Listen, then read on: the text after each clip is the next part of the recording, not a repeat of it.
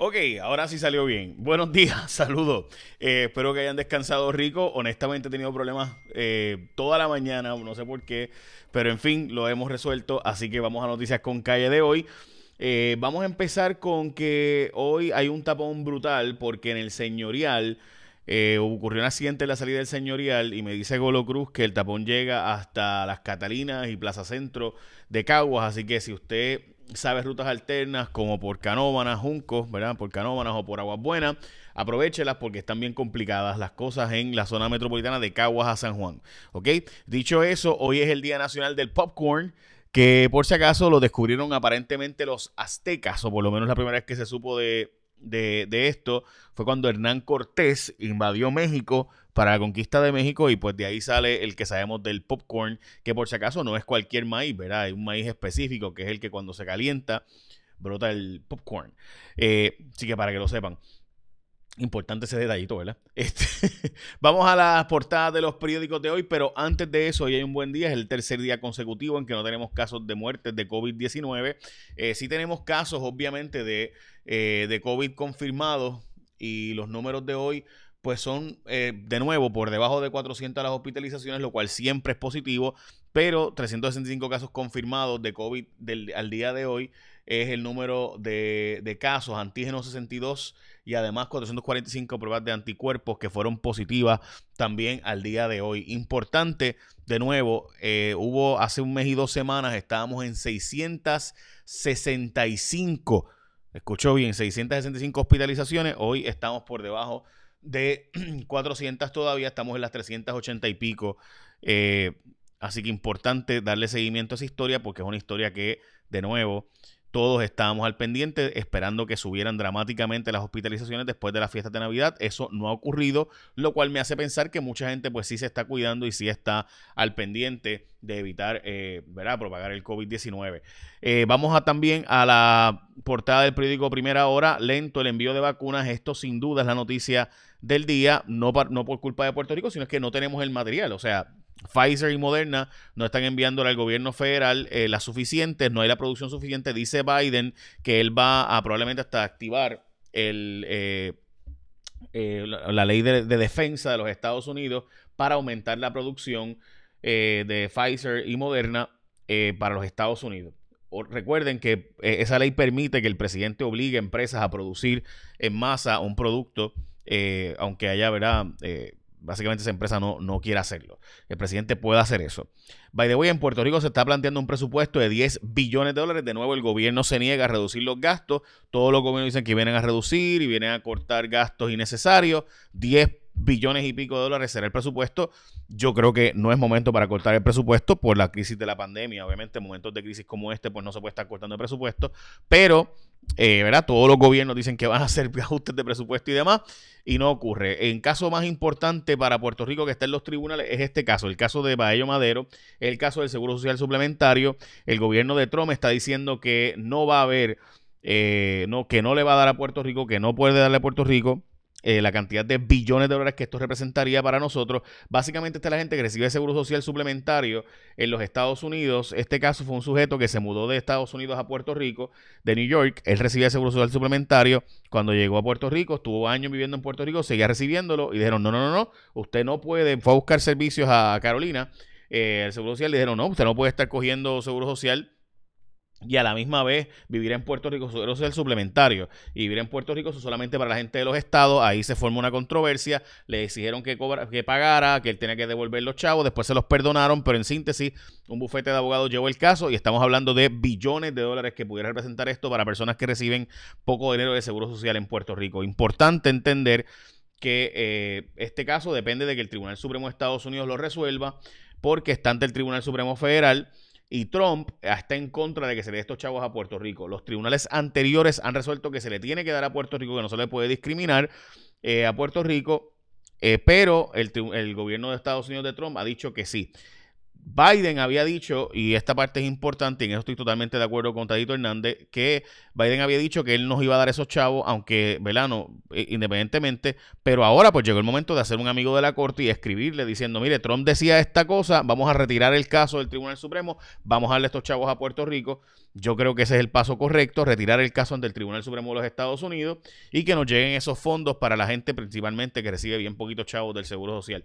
Biden había prometido eso, veremos a ver si eso ocurre porque de nuevo hasta ahora, eh, ¿verdad? Biden tiene 800 mil cosas en el plato, yo entiendo eso, pero con Biden llegar a la presidencia de Estados Unidos y retirar el caso, de ahí en adelante llega entonces finalmente los fondos a Puerto Rico, by the way.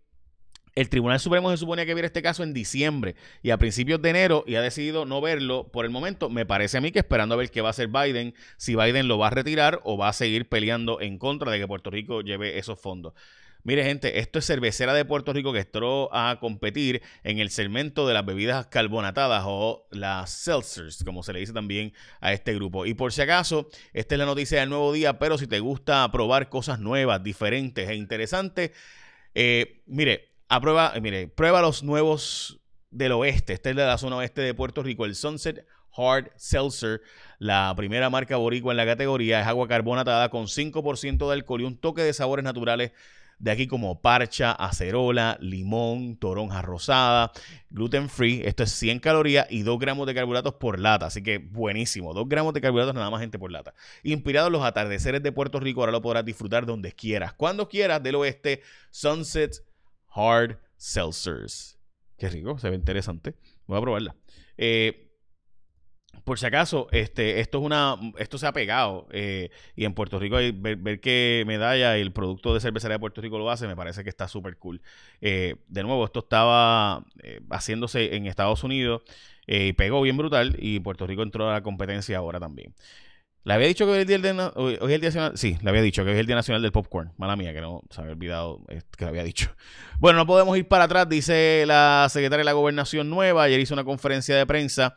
Eh, by the way, también una noticia que me parece eh, de esas que a, mí por lo menos me molestan, me indignan eh, y me parece que no deberían ocurrir pero que también no puedo decir que el gobierno de Puerto Rico es el peor de la humanidad, porque esto ha pasado los Estados Unidos, han perdido lotes y lotes, en Nueva York, por ejemplo, se perdieron 200 dosis por manejo incorrecto de la, eh, la vacuna.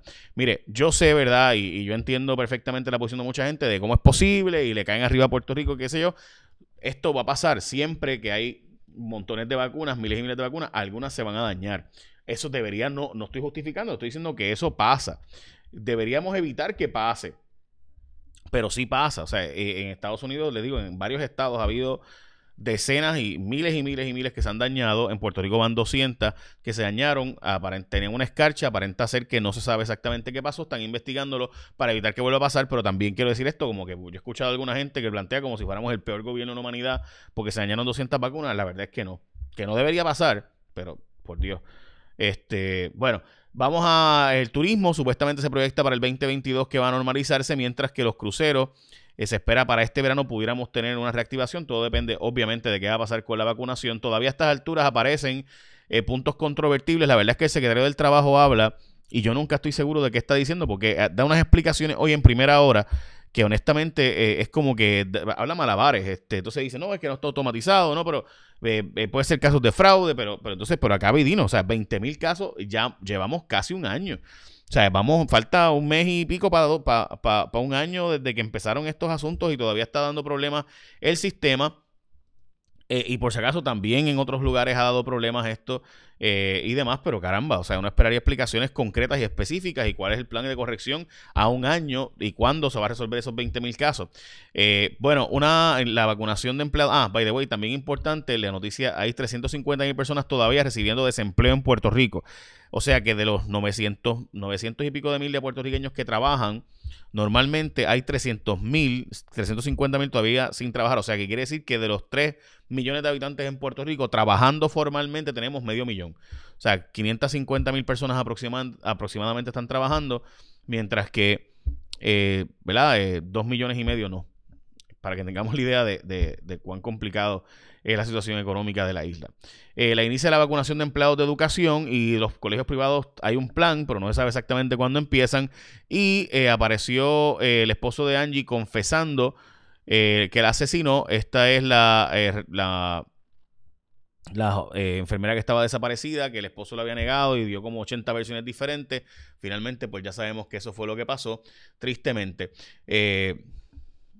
Yo no sé, ¿verdad? Tienen tres hijos, bueno, El Departamento de Hacienda está solicitando 350 millones que van a dársele para, ayudar a, la gente a pagar renta. Más información sobre eso más adelante. Pienso entrevistar al secretario de eh, Hacienda sobre este tema. La nueva directora de OTSEC o Comunidades Especiales es la licenciada Thais Reyes, que es una aliada de Johnny Méndez y se están eh, reportando por Noticel que supuestamente la pusieron allí para llevar a toda la gente de Johnny Méndez a que tenga un refugio político de donde poner a su gente. Pues recuerden que la gente de Johnny Méndez pues perdieron la cámara, eh, así que no tienen donde poner a todo el corillo de gente que tenían allí y básicamente, ah, y vacunaron a 170 confinados y 150 empleados de corrección por unos brotes que hay una cárcel también de Ponce de casos de COVID. Básicamente esas son noticias importantes de hoy, no sin antes decirte que chequéalas y pruébalas. Estamos hablando de Cervecera de Puerto Rico que tiene cosas nuevas apoyando lo de Puerto Rico. Las Sunsets Hard Seltzers del oeste de Puerto Rico, by the way. Agua carbonatada con 5% de alcohol y un toque de sabores naturales como parcha, acerola, limón, toronja rosada, gluten free, 100 calorías y 2 gramos de carbohidratos para los que están a dieta. Mm. Ah, me cuentan. Échame la bendición, que tengan un día productivo.